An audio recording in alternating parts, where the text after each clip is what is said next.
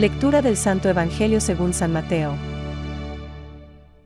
En aquel tiempo, dijo Jesús a sus apóstoles, El que ama a su padre o a su madre más que a mí, no es digno de mí. El que ama a su hijo o a su hija más que a mí, no es digno de mí. El que no toma su cruz y me sigue detrás no es digno de mí. El que encuentre su vida, la perderá. Y el que pierda su vida por mí, la encontrará. Quien a vosotros recibe, a mí me recibe, y quien me recibe a mí, recibe a aquel que me ha enviado.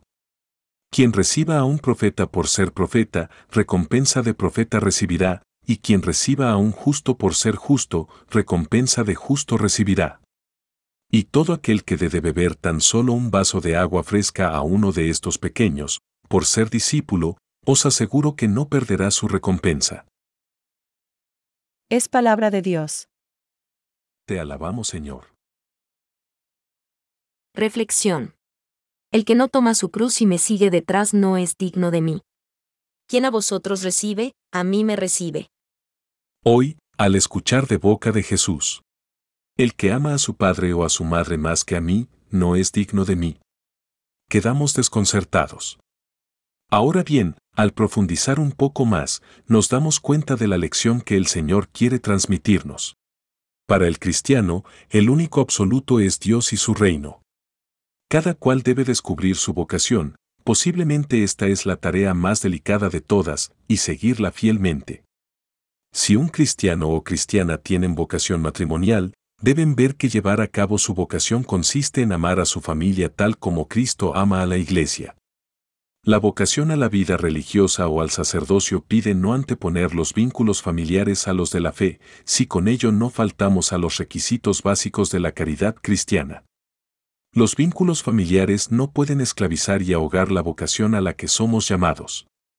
Detrás de la palabra amor puede esconderse un deseo posesivo del otro que le quita libertad para desarrollar su vida humana y cristiana o el miedo a salir del nido familiar y enfrentarse a las exigencias de la vida y de la llamada de Jesús a seguirlo. Es esta deformación del amor la que Jesús nos pide transformar en un amor gratuito y generoso, porque, como dice San Agustín, Cristo ha venido a transformar el amor.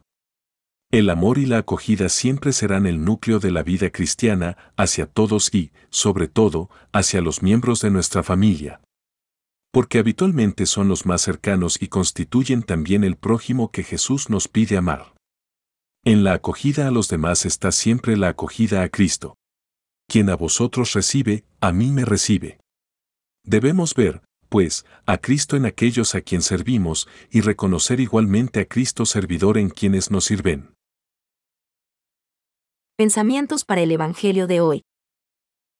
A través de dolores y heridas y favores, Dios forma a sus hijos para la vida eterna. San Gregorio Magno. En nuestros días de múltiples maneras se nos pide entrar en componendas con la fe, diluir las exigencias radicales del Evangelio y acomodarnos al espíritu de nuestro tiempo. Sin embargo, los mártires nos invitan a poner a Cristo por encima de todo. Francisco. Es preciso convencerse de que la vocación primera del cristiano es seguir a Jesús.